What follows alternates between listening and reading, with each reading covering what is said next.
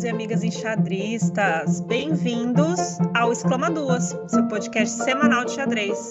Eu sou a Thaís de Leão, do canal Xadrez de Quinta. E eu sou Bárbara Araújo, do canal Babi Chess. Toda semana você fica sabendo das principais notícias do xadrez no Brasil e no mundo, além de conteúdos enxadrísticos criados exclusivamente para o formato de áudio.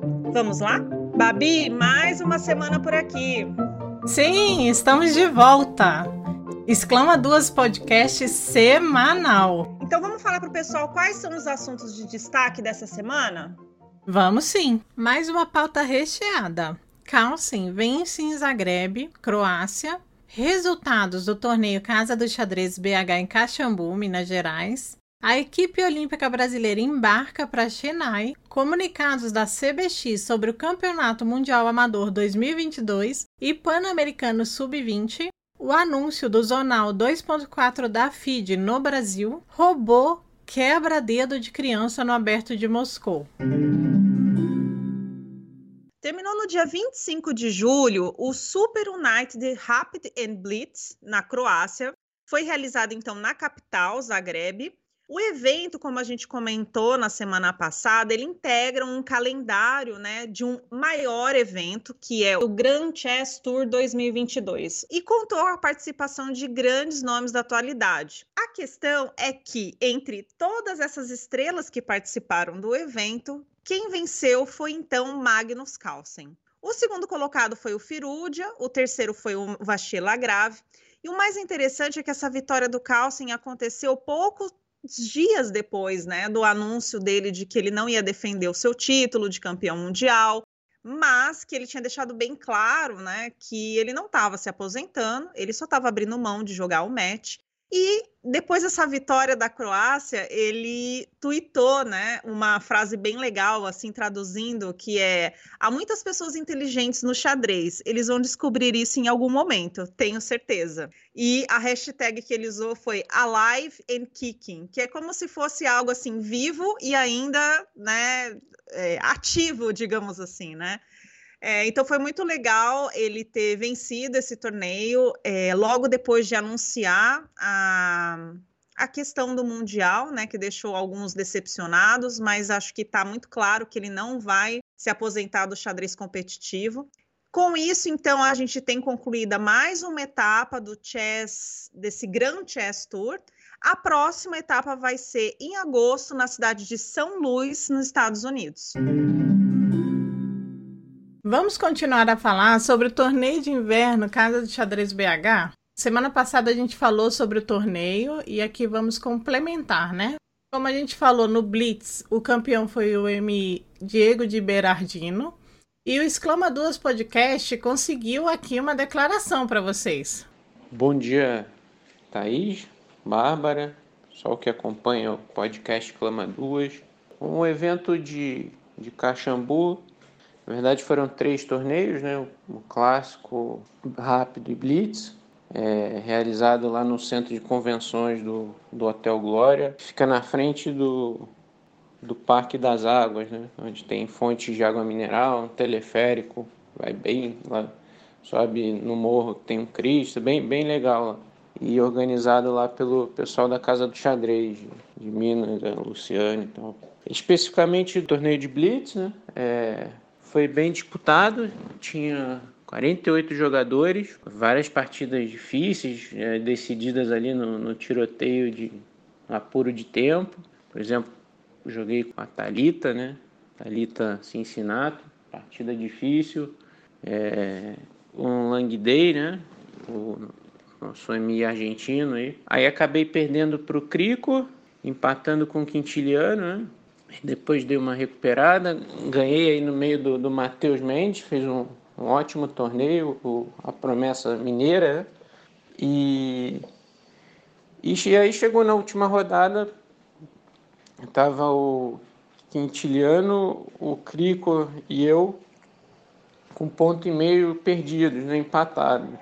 Se todo mundo ganha ali, eu ficaria em terceiro pelo confronto direto, porque eu tinha perdido para o Crico, empatado com o Quint, e o Quint ganhou do, do Crico, né? Mas aí o Quint ganhou a última rodada da, da Thalita. Eu, eu acabei ganhando da, da Isabelle Tam, Tamarose, né? Que também fez um, um, ótimo torneio, tinha ganho ali do, do, do Molina na, na, penúltima. E aí o Crico jogou com o Matheus Mendes e, e, acabou empatando. Então esse, esse resultado acabou me favorecendo e aí eu fiquei empatado com o Quinte, ganhei lá no, nos milésimos, no, no detalhe. Né? Mas foi como um todo um evento bem legal e, e num lugar bem, bem, bem bacana. Foi muito bom ter, ter participado.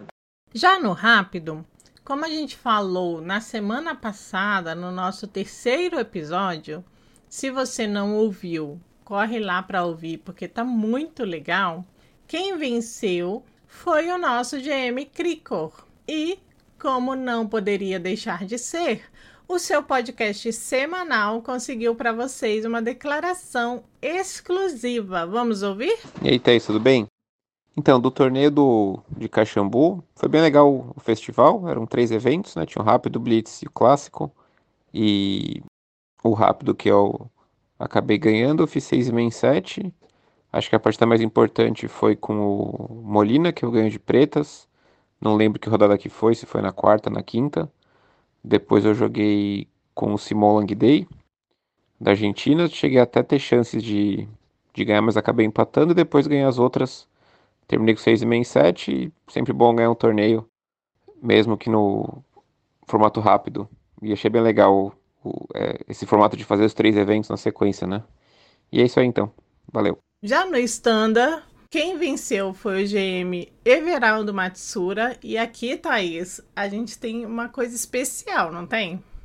Tem. Essa semana a gente preparou na verdade, era para ser mais uma declaração do campeão, né, Babi? Era para ser uma simples Sim. declaração de um campeão de torneio, de um torneio muito forte.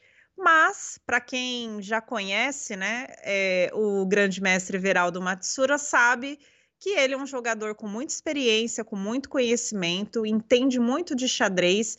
E numa conversa que a gente teve, que era para princípio colher uma breve declaração sobre o seu desempenho nesse torneio, acabou se tornando uma mini entrevista com uma aula grátis. Escuta aí. Bom, a gente conseguiu então falar com o grande mestre Everaldo Matsura, que venceu o torneio da Casa de Xadrez de BH, realizado em Caxambu. Tudo bem, Matsura? Tudo bem, tudo bem. Thaís. Conta pra gente como foi esse torneio, como foi participar desse torneio e com esse ótimo resultado. Bom, é, para mim foi bem legal, claro, ganhar é sempre bom, embora nos dias de hoje isso talvez não seja a coisa mais importante do mundo, né? Mas eu gostei do torneio, é, as condições estavam boas e o clima ajudou bastante também. Estava fazendo dias de sol. Eu tinha jogado um torneio em Floripa no, de, no, na semana anterior, onde todos os dias estava chovendo, né? Bom, mas tirando isso, em relação à parte técnica, é, eu acho que eu tive um pouco de sorte também, como sempre, é, quando eu ganhei os torneios. e eu acho que eu consegui, nas rodadas finais, principalmente, quando o torneio estava é, mais na parte decisiva, acho que eu joguei razoável. É, eu tenho uma partida na penúltima rodada contra o Torsani, que eu acho que foi uma partida boa. É, eu apenas lamento um pouquinho ter tomado, demorado para tomar algumas decisões durante a partida, né?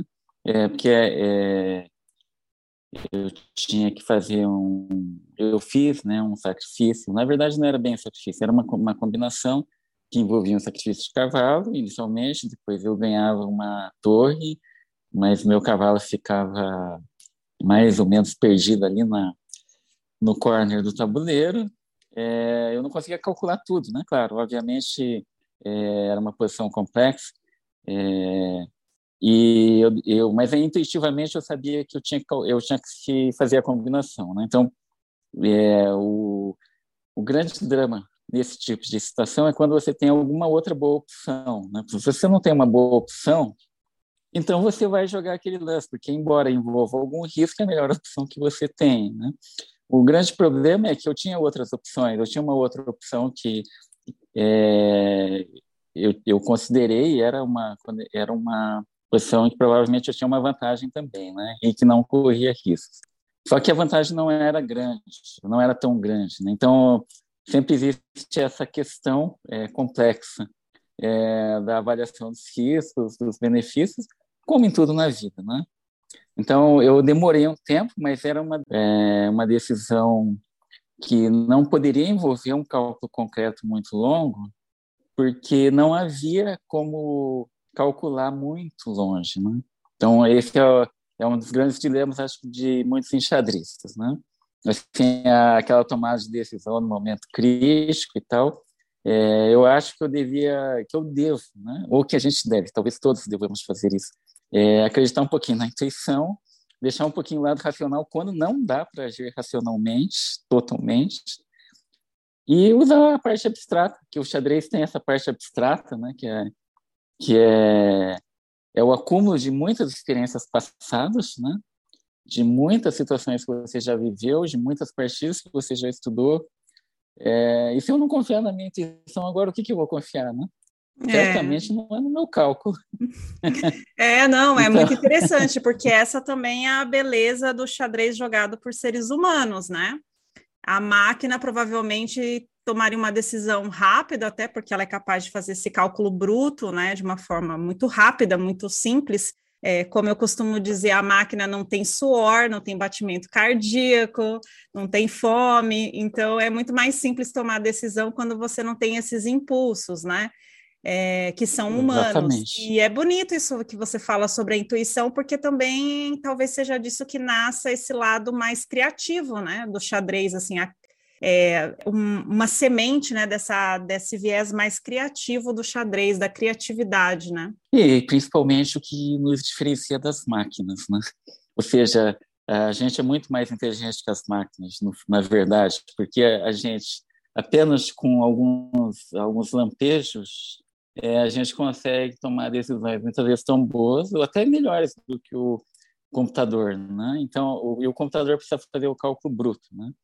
É claro que é, existe essa parte que você falou dos batimentos cardíacos da emoção, que ele afeta o nosso julgamento final, né?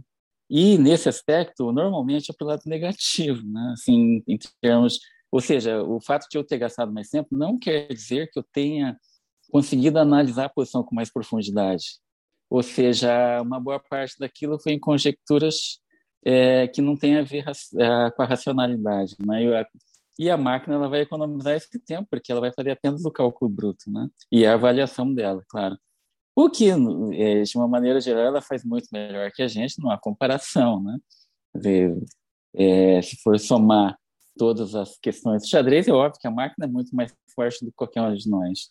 Mas é o que você falou, essa parte abstrata do xadrez, é, é o que torna o xadrez belo também, né? Essa parte concreta é, é uma ferramenta, na verdade, onde a gente pode unir o, essa questão abstrata com o concreto. O xadrez, na verdade, é uma junção, um casamento entre o abstrato e o concreto, né? E a gente deve usar essa parte concreta como uma ferramenta para a gente colocar a nossa abstração é, em, em, jogo, né?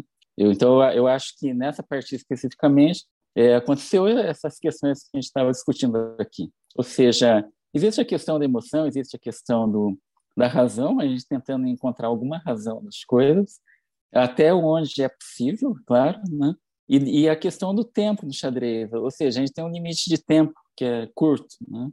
Então, a, eu, eu diria assim, em termos práticos, eu devia ter tomado decisões mais rápidas, é, baseado em que eu tenho um tempo limitado, ou seja, em momentos mais, ou outros momentos poderiam aparecer na partida, que eu necessitaria de tempo, poderia faltar eventualmente, né? Bom, e passando mais para o final, para a última rodada, eu joguei com o Cricor. É, nesse momento eu estava meio ponto na frente, ele precisava ganhar para ganhar o torneio. O Cricor é um jogador sempre vai jogar para ganhar o torneio, ele não é, faz parte do espírito dele, né? Esse espírito de luta que ele tem. É, foi uma partida muito lutada. A gente chegou, uh, a gente empatou só quando chegou no final de de Biscas, que estava realmente muito empatado, né? Mas ele, é, a partida em si foi, eu acho que foi uma, foi uma partida boa, teve um momento na abertura em que É, ele pensou muito, mas era realmente um momento crítico em que ele podia ter alguma vantagem, né? Ele, e de fato ele podia obter uma vantagem considerável na abertura, porque eu fiz uma inversão de um lance, né? É, mas passado essa fase, eu acho que a partida seguiu um curso mais ou menos natural. Obviamente, alguns errinhos aconteceram em ambas as partes. Não diria erros. É, a questão de ser erro é sempre muito relativo, né? Talvez não tenham sido os melhores, mas é muito relativo dizer que foi um erro, né? Erro seria assim, se eu poderia considerar um erro mesmo se ele muda drasticamente a variação de uma posição, né? É, mas isso de fato não aconteceu na partida, ela sempre é, transcorreu dentro de um limite entre equilíbrio e talvez algum lado, uma pequena vantagem, né? mas nunca longe disso. Então, eu acho que foi uma boa partida e eu fiquei contente dessa partida também. Nas rodadas anteriores, uh, houve algumas emoções ali na segunda rodada, onde a vantagem ela pipocou de um lado para o outro em algum momento, né? É, mas ok, dentro do razoável, acho que também foi ok. Eu fiquei feliz de ter ganho o torneio, mas mais feliz de estar jogando um xadrez razoável, pelo menos. E eu acho que, para mim, hoje é o que mais importa, né? Eu consegui aprender coisas no xadrez ali legais e tal. O clima estava muito bom entre as pessoas, os jogadores. Então, eu fiquei feliz de ter ido lá em primeiro lugar e, e é claro, é, ganhar o torneio nunca, ou eu diria, nunca é uma palavra muito forte, né? Mas normalmente não é um mau negócio, né? Certo. É muito legal essa sua narrativa, né, sobre esse torneio. Você estava vindo então de já duas competições, né, do Bahia Chess Open, emendou o Floripa Winter e aí então em Caxambu veio o primeiro lugar. Provavelmente também, né, está nesse ritmo, né, é, poderia afetar negativamente, né? Tá vindo de um cansaço acumulado de muitas partidas seguidas, mas no fim das contas, isso ajudou eventualmente você, a sua boa forma, né? A sua preparação de sempre. É, a conseguir então fechar né, essa, esse pequeno ciclo, digamos assim, de torneios seguidos agora no mês de julho com uma ótima vitória. Ah, sim, eu acho que o Bahia Open eu, eu é, joguei é, mais para mal, né? Depois em Floripa eu acho que foi ok. Eu perdi a última partida é, para o Cubas, mas foi uma partida difícil, é uma partida que podia dar qualquer coisa e ele me venceu bem. Então não, tenho nada a lamentar ali. Então é, e nesse último é, é, o que você falou, quanto as duas coisas, né? Você tem essa parte você se cansa um pouquinho, você cansa também no processo da viagem, também, né? É, é muito pouco intervalo. E, é, mas tem essa coisa do ritmo de jogo que ajuda também, né? Você, o seu cérebro está funcionando um pouquinho melhor naquele momento, é, você toma decisões, uh, acho que um pouquinho mais, é, você tem um pouquinho mais de confiança, né? É, mas tem esse lado que você se cansa um pouquinho também. Eu acho que sopesando todos os fatores, uh, eu gosto né, de jogar bastante assim. Então, para mim, normalmente não é um problema. Né? Vamos ver no futuro, né? Certo. Everaldo, a gente agradece muito sua participação no nosso podcast. Se vocês quiserem conhecer, então, essa partida do Matsura contra o Mestre Feed Torsani, vá lá no canal, do Exclama Duas Podcast, que a gente vai disponibilizar, então, essa partida para a gente conhecer é, um pouco mais a fundo dessa história de Caxambu. Obrigada, Everaldo. Eu que agradeço também pelo podcast e a oportunidade de estar falando aqui. Eu acho que isso contribui para o engrandecimento do xadrez, para a divulgação do xadrez e tudo que vier a, a auxiliar no desenvolvimento do xadrez, é sempre bom a gente colaborar, né? E parabéns aí para vocês. Um abraço a todos. A equipe brasileira embarcou nessa terça-feira, dia 26, para Chennai, para disputar então a 44ª edição das Olimpíadas de Xadrez.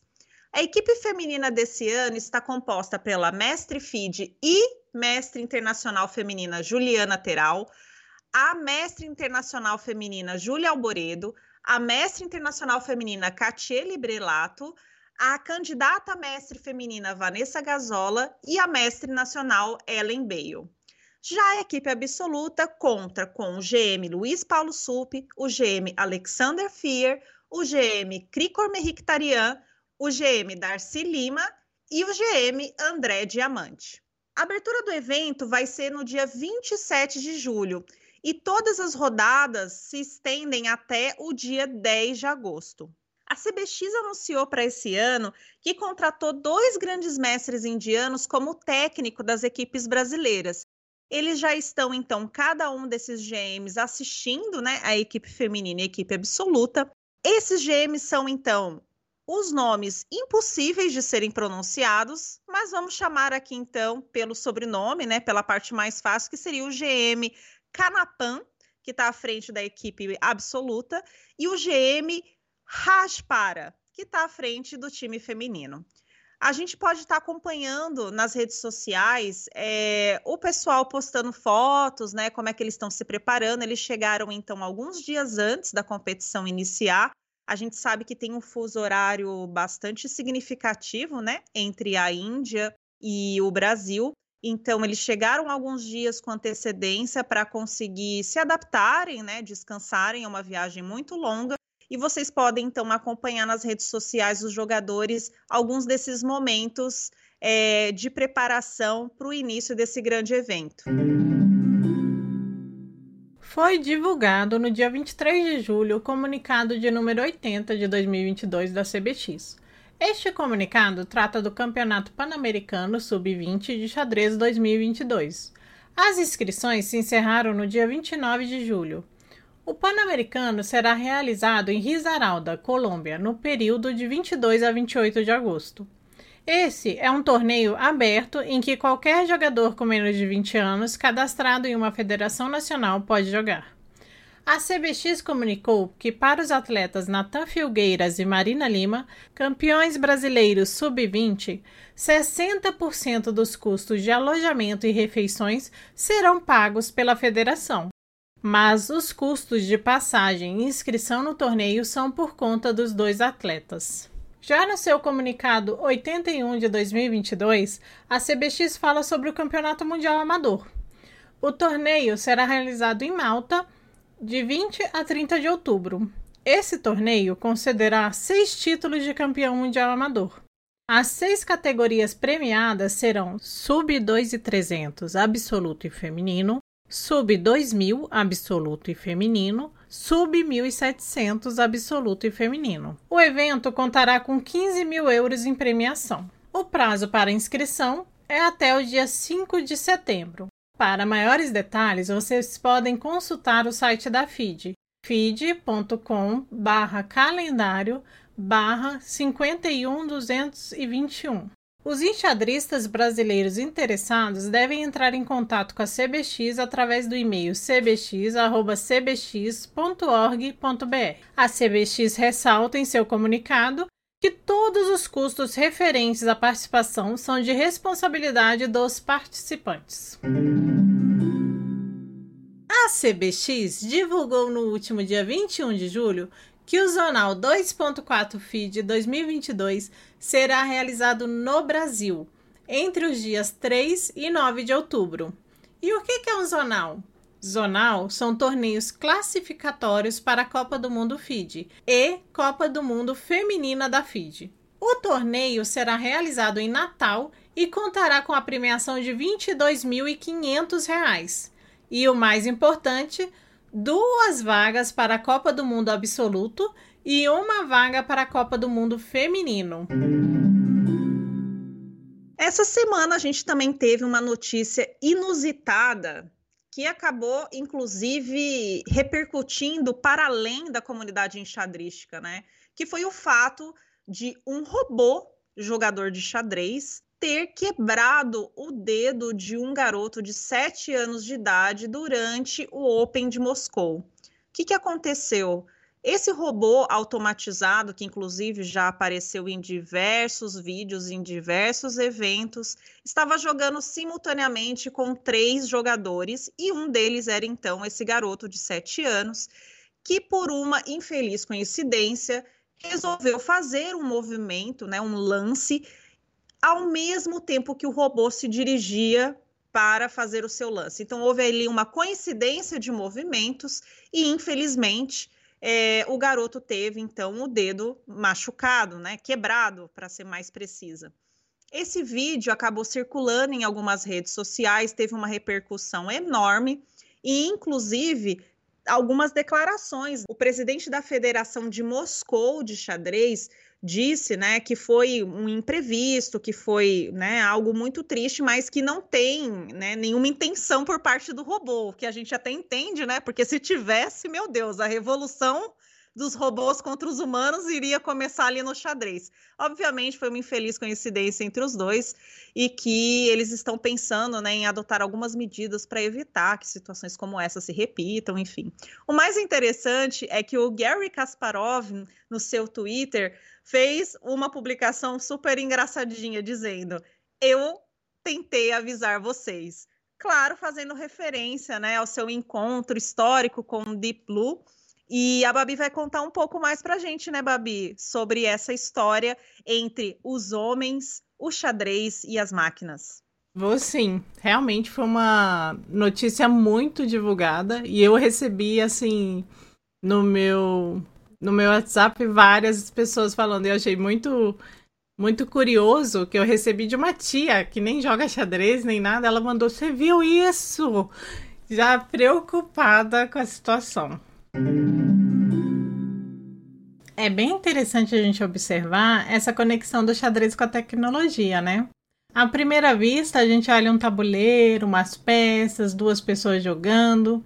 Não parece ter nenhuma tecnologia envolvida, né?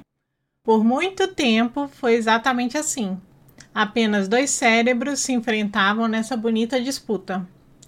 Trazendo para os dias de hoje, podemos perceber, até aqui nesse episódio mesmo do seu podcast semanal de xadrez, como que na realidade muita tecnologia se envolve com xadrez, né? Aí eu pergunto para vocês, como foi que surgiu esse relacionamento do xadrez com as máquinas? Então, esse relacionamento surgiu como resultado da expectativa que a gente tinha de desenvolver máquinas que reproduzissem a nossa complexa capacidade de pensar. Inicialmente, o projeto era criar um programa para quebrar os códigos de comunicação secreta utilizados durante a Segunda Guerra Mundial. E foi aí que o xadrez começou a se relacionar com as máquinas. Alan Turing começou a desenvolver um programa de xadrez em 1948 e finalizou esse projeto em 1950. Em 2020, esse casamento máquina e xadrez comemorou suas bodas de vinho. E como sabemos, o xadrez envelhece como vinho, ficando cada vez melhor. E por que, que eu tô falando dessas bodas em específico? Simplesmente porque essa comemoração foi feita em grande estilo com o lançamento do Gambito da Rainha, que coincidentemente ou não acabou culminando em um crescimento enorme do xadrez online. Numa pesquisa aleatória aqui, e fugindo um pouco ao tema, peço desculpa aos corretores de plantão, vi que temos como comemorar apenas até as bodas de Jequitibá, que seriam os 100 anos de casamento.